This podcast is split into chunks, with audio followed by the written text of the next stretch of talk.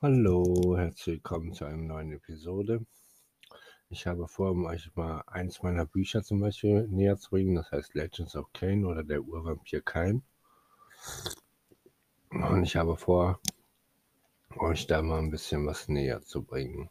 Ich lese jetzt einfach mal daraus vor, dann haben wir ein bisschen Zeit da können wir dem ein bisschen folgen. Es beginnt mit Prolog. Ich zog mir den Arbeitspullover über die Schultern, schmiss ihn zu dem Käppi und der Schürze in den Spind. Beim Schließen des Spindes konnte ich mich nur mühsam beherrschen, aber es klappte. Ich stellte mir vor, wie ich die Tür zuschmiss und all diese Spindereien, die an weißen Türen den kleinen Löchern angeordnet wie die Punkte eines Netzes, scheppernd umfielen. Ein Netz, in dem ich mich verfangen hatte, bis heute, wo mich die Spinne herausgeworfen hatte. Der Vergleich mit einer ekligen Spinne, die auf Beute wartet, schwitzend vom Fett der letzten im Netz sitzt, gefiel mir. Ein bösartiges Lächeln breitete sich aus und schuf mir Befriedigung. Wenn ich könnte, würde ich Herrn Schaber dieses Bild vor Augen schicken und mich an seinem entsetzten Blick erfreuen. Seine Züge würden erstarren, die Augen sich weiten und das Kalk wäre die neue Farbe seines Gesichtes. Ich atmete ein, tief. Er mahnte mich zur Ruhe. Es war meine eigene Schuld. Ich hatte es mir, hätte es mir nicht erlauben dürfen. Nicht einmal, nicht das zweite Mal und nach Kündigungsandrohung schon gar nicht das dritte Mal. Aber es war passiert. Ärgern brachte nichts, aufregende Probleme, die ich jetzt erst recht nicht gebrauchen konnte. Zwangsurlaub hatte er es mit einem dreckigen Lachen bezeichnet, wohl wissend, dass der sich bis zur Verlängerung ziehen würde, eine Verlängerung, die es jetzt nicht mehr geben würde. Ich überlegte, ob ich das Schloss noch vor den Spind machen sollte, aber zu, mitnehmen lohnte auch nicht, also verschloss ich den Spind. Mein Blick verharrte einige Zeit auf dem kleinen Schlüssel in meiner Handfläche, dann schmiss ich ihn aus einem Puls heraus in die Tonne, in der noch nicht einmal eine Tüte war. Die Milchstrings ergossen ihren Inhalt über halb gegessene Puddings, die vermischt mit den Resten von Kaffeebechern eine braune Suppe präsentierten, in die der Schlüssel mit einigem Platschen eintauchte. Mit einem weiteren Teil Rachegedanken stellte ich mir vor, wie der Spind aufgebrochen werden musste. Genug Gift für einen Tag, sagte ich mir, nahm meinen Eastpack und ging zum Eingang der Umkleide. Ich schaltete das Licht aus, schloss die knarrende Tür und wandte mich nach rechts. Auf dem braun gestrichenen Betonboden hallten meine Schritte durch den Flur. Die Neonröhre tauchte ihn in ein Schauerschattenspiel. Ihr Flackern gab die Geräuschkulisse. Eine Abbiegung und ich kam an der Küche vorbei. Lachen, aufgeregte Stimmen und die Musik eines Radios wehten mir entgegen. Lucy, Andrea, Martin, Namen, die ich noch damit verbannt habe, bald vergessen haben würde. Vor allem Lucy. Eine Zeit lang hatte ich mir ausgemalt, dass es was werden könnte blauen Augen, das blonde Haar, ein Ausschnitt, der zu sehr verborgen durch den weißen Kittel auf mir ahnen ließ. Eine Taille, die Rundung des Körpers, deren erotische Ausstrahlung auch ein abtörender Kittel nicht verhindern konnte. Ich zögerte kurz, überlegte, ob ich mir ihre Nummer besorgen sollte, verwarf es dann aber wieder. Zu viele Erklärungen, zu viel drumherum, auf das ich mich jetzt einlassen musste. Ein anderes Mal, wenn es das je geben sollte. Es ging weiter vorbei an den Stempelkarten, ein Licht, das die aufgehende Sonne zu grell in meine müden Augen schickte. Ich blinzelte, atmete die kalte Winterluft ein. Die Schwaden meines Atems verteilten sich wie das Schnaufen der Lok und ich war frei. Eineinhalb Jahre hatte ich es hier ausgehalten. Unterbezahlt natürlich. Wer war heutzutage noch mit sieben Euro die Stunde zufrieden? 27 Jahre alt und mal wieder auf freiem Fuß, ohne Aufgabe und ohne Pflichten. Das nächste musste länger halten. Ich zündete meine Zigarette an, ließ den warmen Rauch tief einsickern, stieß ihn dann nach Luftschnappen wieder aus. Das Nikotin wirkte. Ich wurde ruhiger und musste mir jetzt, jetzt erst einmal überlegen, was weiter werden sollte. Kapitel 1 Ich überquerte die Straße, vorbei an allen Autos, in Sorge, dem Tag den vollendeten Abschluss zu geben mit einem Unfall. Einmal wurde es knapp. Quietschende Reif, mein Hubkonzern und wüste Beschimpfung begleiteten mich auf den rettenden Bürgersteig. Dort musste ich einem eilenden Geschäftsmann und seinem zentnerschweren Silberkoffer ausweichen, der über den Stein walzte. Mit Mühe konnte ich es vermeiden, eine alte Frau in ihren Rollwagen reinzulaufen, rettete mich vor einer Frau mit Einkaufstüten und wich einem Kreis Kinder aus. Dann stand ich vor der Tür. Mit der Schwung öffnete ich, mit Schwung öffnete ich sie und empfing das Aroma frisch gebrühten Kaffees, die warme Luft, die mir entgegenschlug. Ich ging zur Theke, blickte mir die Teilchen an, die frischen Schokotörtchen, der Käsekuchen, was dort alles in sehr köstlicher Weise angeboten wurde. Die Bedienung, eine Frau mittleren Alters, die die besten Jahre schon hinter sich hatte, lächelte mich an. Was kann ich für Sie Gutes tun? Ihre Haut wirkte ausgetrocknet, verbraucht und faltig, dicke Augenränder und doch ein nettes Lächeln. Auch Gutes könnte ich eine ganze Menge gebrauchen. Für jetzt reicht aber ein Latte Macchiato, ein groß, wenn Sie das haben. Sie kicherte. Den Latte Den Latte mache ich Ihnen sofort fertig. Zum Mitnehmen oder hier trinken? Ich hatte beim Reinkommen schon gesehen, dass das Kaffee wie ausgestorben war. Nun ja, elf Uhr vormittags an einem Freitag. Da war man auf der Arbeit, erledigte Einkäufe, nahm Termine war, eilte irgendwo hin. Aber man lungerte nicht am Hauptbahnhof herum und man hatte ganz sicher keine Zeit, um einen Kaffee zu trinken. Für mich genau richtig. Ein ruhiges Kaffee. Ich musste nachdenken, zur Ruhe kommen. Ich trinke ihn hier. Ich bringe ihn Ihnen dann gleich an den Tisch. Ich wandte mich ab, zögerte kurz, schickte ihr noch ein Danke und ein Lächeln aber es wurde schon nicht mehr wahrgenommen. Sie kritzelte etwas auf ein Papier, während die Kaffeemaschine die Bohnen zermalte und unter zischenden Gebräusch, Geräuschen ihr Gebräu herausspuckte. Ich blickte mich um. Natürlich gab es hier keine Einzelplätze. Eine Tischecke mit zwei Bänken in der hintersten Ecke, überzogen mit rotem Leder, sicher angenehm zu sitzen. Aber sich in die Ecke zu setzen, widerstrebte mir. Das war der Platz für Eigenbrötler, Menschen, die den Raum im Blick haben wollen. Eigentlich genau ich. Aber es musste ja nicht jeder direkt sehen. Und so entschied ich mich für einen Tisch am Ende der Fensterreihe. Zwei Stühle davor, ein eckiger dunkelbrauner Tisch. Der Eastpack landete auf dem rechten, ich auf dem linken. Nur leicht gepolstert waren die Holzstühle nicht für stundenlang sitzen, aber so ein Laden lebte vom Durchlauf und nicht von Gästen, die sich hier festsaßen. Ich holte Luft, innerlich versuchte ich mich zu entspannen. Ich hatte es immerhin länger ausgehalten, eineinhalb Jahre. Die letzten Jobs davor waren es knapp nur ein Jahr gewesen. Bis auf die Zeit bei der Bundeswehr, die fiel da raus, da ich dort mehr Freiheiten als normal gehabt hatte und ein Hauptmann, der auch ab und zu in mein Auge zudrückte. Doch hier draußen lief es anders, das merkte ich ziemlich schnell. Man war nicht angehalten, jemanden zu behalten. Ein Fehler man war raus. So war es bei den meisten Minijobs, zu denen ich mich nach kurzer Bewerbung melden durfte. Sie stellten einfach ein und schmissen genauso schnell wieder raus. So war es auch diesmal wieder, wieso wie es auch diesmal wieder enden würde. Warum konnte ich mich auch nicht beherrschen? Dieser Anzugsfuzzi in seinem herablassenden Ton und seiner Besserwisserei hatte es mir in mir mal wieder geweckt. Ich konnte die Klappe nicht halten, schickte ihm die passende Bemerkung, es gab eine Diskussion eine wütende Bestellung im Chef, dem die Wiege rufen kam. Jetzt wäre der Festvertrag dran gewesen, aber den konnte ich knicken, wenn ich doch nur ab und zu einfach mal das Maul halten könnte. Aber ärgern brachte jetzt nichts mehr. Es war gelaufen. Das Schlimme daran, ich machte genau das, was mir, man mir immer vorausgesagt hatte. Damals im Kinderheim, meine Sozialarbeiter und auch das Jugendamt. Wie hat das meine Gruppenleitung immer genannt? Rolltreppe abwärts. Ich würde genau das werden, was mir meine Eltern vorgelebt hatten. Ein Alkoholiker, ein Sozialfall. Bis jetzt hatte ich dem Alkohol immer widerstanden. Ich konnte mich auch so schon nicht genug kontrollieren. Was würde ich erst unter Alkohol machen? Ich war nicht bereit aufzugeben, noch nicht. Ich würde mich so lange einen neuen Job suchen, bis es endlich funktionierte. Ich würde kein Sozialfall werden, das hatte ich mir geschworen. Ich träumte von einer Familie, einem Haus und einem goldenen Retriever. Einem Heim mit Garten, in dem man sich mit seinen Freunden traf, über das Wetter quatschte, über den neuesten Tratsch, raus aus diesem Loch, in das ich durch meine Eltern gekommen war, das wie ein Damoklesschwert drohend über meinem Leben hing.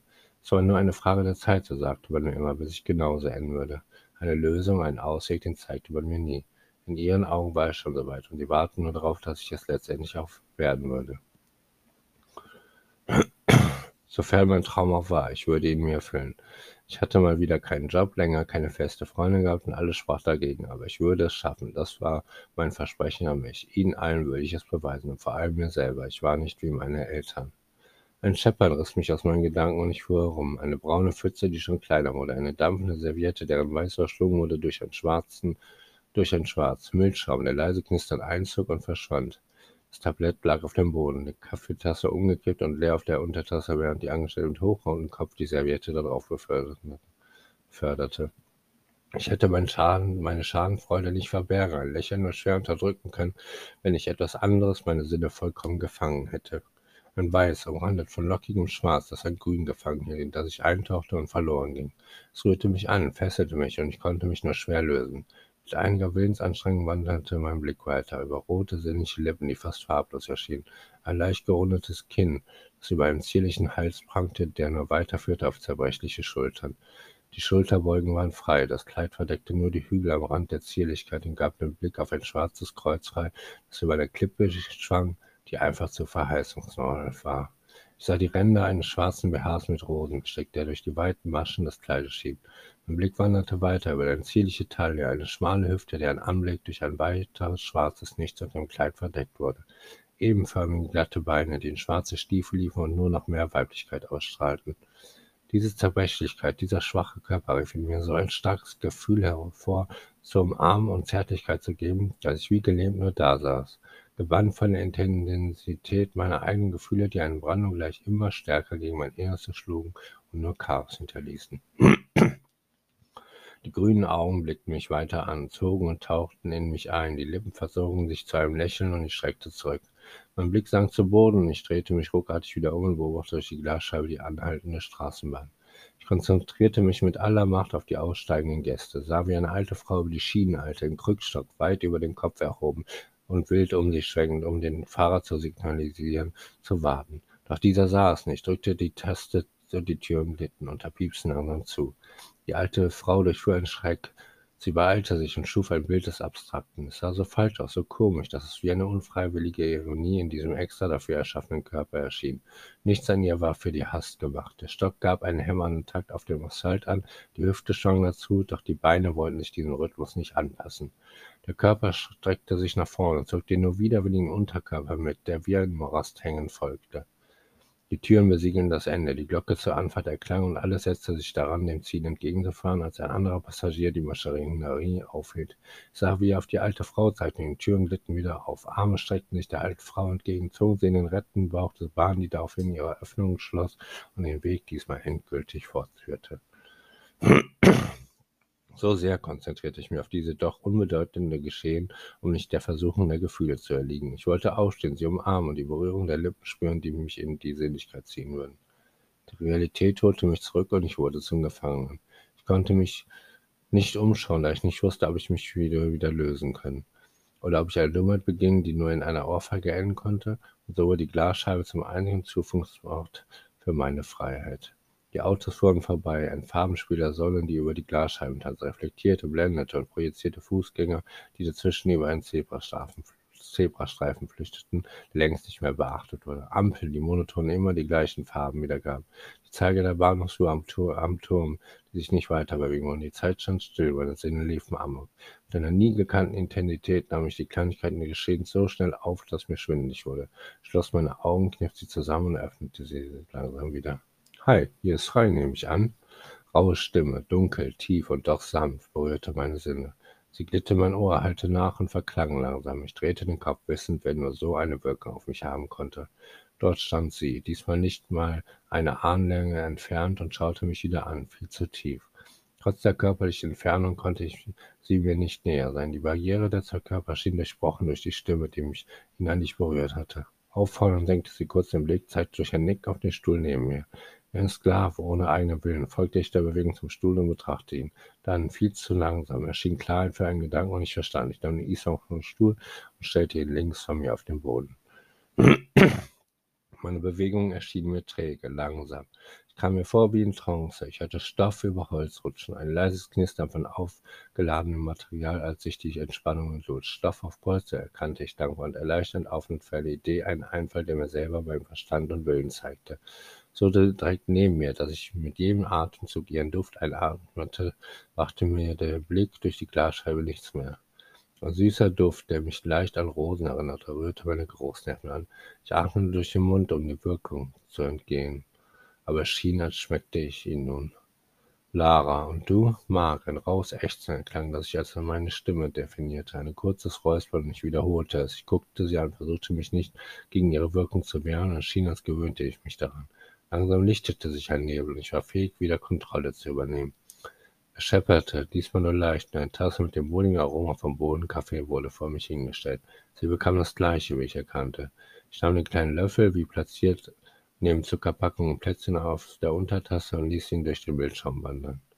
Was meinst du, sind diese Plätzchen mit dem Kaffeepreis enthalten oder sind es Werbegeschenke, die nur so verteilt werden? Es rutschte mir einfach so raus und ich stutzte. Wahrscheinlich hatte ich mich jetzt zum vollkommenen Idioten gemacht. Sie lachte, angenehm, nicht zu schrill und anstrengend, stieg darauf ein und es löste meine innere Anspannung. Ein Stück weit fand ich meine Ruhe wieder und ich fühlte mich ihr irgendwie verbunden. Eine fremde Person, mit der ich gerade ein paar Sätze noch nicht mal das gewechselt hatte und ich fühlte mich ja wie, irgendwie stimmig. Als wenn man ein Puzzleteil sucht, ausgewählt eins findet, es passt, man weiß, es gehört nur genau dahin. Mühelos passte es sich ein und verändert das Gesamtbild. Und ich wusste jetzt schon, dass ich sie vermissen würde, wäre sie plötzlich nicht mehr da. Nun ja, in der Praxis wären dann wahrscheinlich auf der Rechnung zwei Cent für die Serviette, zwei für den Zucker und noch etwas für das Plätzchen. Danach Mehrwertsteuer und eine Rechnung, die nicht mehr so schön zu lesen wäre, läge als Ergebnis für uns. Aber als Geschenk getan freut man sich doch über so eine Kleinigkeit. Und würde man das bezahlen, so kann man es auch umtauschen. Da reicht der Kaffee auf der Rechnung als Gesamtbild doch aus, gab sie mir da eine Antwort. Beim geschenkten Gaul guckt man nun mal nicht ins Maul, nicht wahr? gab ich ihr mit einem Lächeln zum Konter. Mit einem Gaul kann ich nichts anfangen, doch das Plätzchen nehme ich gerne. Wir brusteten beide los. Sie öffnete die ihre Packung und nahm das kleine Bröckli etwas heraus. Zarte kleine Glieder mit rot gestrichenen Nägeln tauchten es zur Hälfte in den Schaum, ließen es sich vollsagen, bis es zu den Lippen emporgehoben wurde und sanft abgebrochen zur Hälfte verschwand. Als sie es ganz vernichtet hatte, gab ich ihr meines und auch das verschwand. Dabei war sie so, so darauf konzentriert, dass es schon fast andächtig erschien. Während ich sie beobachtete, sah ich, dass sie auch am Ohrläppchen eine kleine Rose trug. Diesmal in schwarz und von glänzendem Material umrandet, das ich als Eisen erkannte. Du stehst auf Rosen, oder ist das einfach nur ein Zufall? fragte ich. Für einen Zufall zu offensichtlich, nicht wahr? Sie blickte mich ganz an, als suche sie etwas in meinem Gesicht, verstummte und fuhr dann nach einigen Sekunden wieder fort welken und doch messerscharfe Stacheln. Gibt es ein besseres Bild für das schwache Geschlecht? Ihr Blick hielt den meinen weiter gefangen, und diesmal war ich sogar fähig, standzuhalten, ohne mich abzuwenden.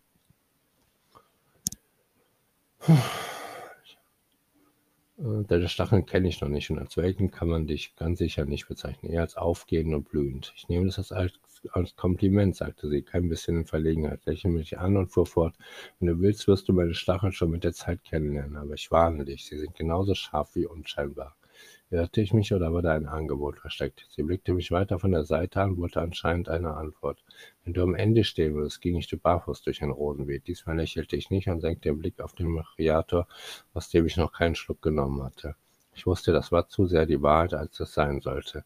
Ich war kein Romantiker. Die Welt hatte mir das genommen. Es war mir einfach so herausgerutscht und ich schämte mich dafür. Ein leichter Versuch, das Offensichtliche zu verstecken, indem ich mich in das Schlürfen des Milchschaums rettete.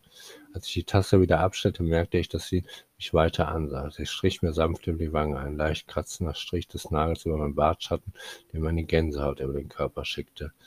Ich würde dich niemals durch ein Rosenbett schicken. Der Schauer verklang langsam, aber der Rachel war so sehr in mir, dass ich mir wünschte, er würde nie mehr verschwinden, und ich wusste, dass ich ihr verfallen war. Was auch kommen würde, ich lief geradewegs darauf zu, ohne die Möglichkeit der Steuer ergreifen zu können, aber es machte mir nichts aus. Mein Verstand, innerhalb der letzten Minuten hatte er sich dem unterwerfen müssen, was ich vorher noch nie so erlebt hatte. Lass uns gehen, platzte sie heraus. Ihre Augen leuchteten dabei in einem Feuer, das sich auf mich über, übergreifend zu schien. Wohin? fragte ich aus meinen Gedanken gerissen. Eigentlich egal. Sie sprang vom Stuhl, ergriff meine Hand und zog mich mit, zog sich mich mit sich. Im Reflex packte ich meinen Rucksack und fiel beim Stolpern ins Laufen über, um ihrem beschleunigten Tempo folgen zu können. Sie schwang die Glastür auf, raus aus dem Café, zwischen hupenden Autos hindurch, an schimpfenden Passanten vorbei, die wir einfach zur Seite stießen. Der Weg führte quer durch die eilende Menschenmasse, die zum Bahnhofseingang strebte, über ein paar rote Ampeln bis zu einer Seitengasse, wo sie abrupt stehen blieb und auf meinen Lauf stoppte. Sie lehnte sich an die Hauswand und brach ein schallendes Gelächter aus. Ich war noch einmal so perplex, versuchte die groteske Situation zu verarbeiten, zog mir meinen Rucksack an. Mit einem willkürlichen Verhalten hatte ich nicht gerechnet. Aber es gefiel mir. Und was mit der Rechnung fiel es mir viel zu spät ein, sollten sie es auf die nächsten Plätzchen hauen. Dann machte sie einen Schritt nach vorne. Sie stand jetzt direkt vor mir, ihr Körper berührte den meinen. Durch den Stoff konnte ich ihre Rundung sehr genau fühlen, atmete den Duft ihrer Haare ein. Dass sie einen Kopf kleiner als ich war, merkte ich erst jetzt. Dann hob sie ihr hübsches Köpfchen ein Stück, öffnete leicht den Mund und schloss die Augen. Meine Lippen berührten die ihren in einer so tiefen Vereinigung, wie ich sie noch nie erlebt hatte. Wir liebkosten uns in einer sanfter Berührung, und dann löste sie sich. Leicht verträumt sah sie mich an. Mir ging es ähnlich. Die Rechnung war nicht wichtig. Passanten, die vorbeiliefen, die Autos und die ganze Welt, die um uns weiterfloss, vollkommen unbedeutend. Dieser eine Moment war die Offenbarung einer Ewigkeit, die, auch, die ich auch ich für immer wollte. Mit ihr. Ich nenne dich Rose, das passt wirklich. Wollte nichts sagen, wollte nicht, dass dieser Moment vorbeiging, aber Rose, das passte einfach nicht. War, war wie ein Begriff für ein Gefühl, von dem ich nie genug bekommen würde. Komm, sie ergriff wieder meine Hand und zog, sich, zog mich mit sich. Aber es war kein Ziehen, eher ein Führen, denn wo sie hinging, da wollte nun auch ich hin. Und zwar endgültig, ohne Kompromisse. Es ging wieder über die Straße, ohne auf die Ampel zu achten, so beiläufig, als würde sie es nie tun, hinein in den sich schließenden Spalt einer Tür, die nach uns zuschnappte und der Bahn die Weiterfahrt ermöglichte. In der Bahn war es gerammelvoll, aber mich störte nicht das plärrende Kind hinter uns, die sich laut unterhalten Fahrgäste oder der alkoholische Atem des Passagiers zu meines Rechten, denn ich stand ihr wieder ganz nah. Ich nahm nur sie auf, alles andere war unwichtig. Wie viele Haltestellen wir fuhren, wie viel sich an uns vorbeiquetschte, im Austausch rein und raus, ich nahm es einfach nicht mehr wahr. Alles, was wichtig schien, alles, was zählte, ahmte mich die ganze Zeit und würde ich nie wieder gehen lassen. So, damit habt ihr schon mal einen kleinen Einblick, ja, 20 Minuten Einblick, also doch schon ein bisschen länger, in mein Buch Der Urvampir Kain, Legends of Kane. Habe ich einfach eine kleine Passage rausgenommen. Ich hoffe, sie hat euch gefallen. Ich werde noch ein paar andere Bücher von mir auch so euch näher bringen und ich hoffe, ihr findet Gefallen daran. Vielleicht kauft ihr das Buch auch. Vielleicht werde ich es auch bald in Zukunft mal irgendwo so online stellen zum Runterladen. Das wird sich zeigen. Auf jeden Fall könnt ihr es bei mir im Amazon-Profil kaufen und auch gerne weiter bewerben oder freigeben oder den, den Podcast teilen, wie auch immer ihr wollt. Danke fürs Zuhören. Ciao.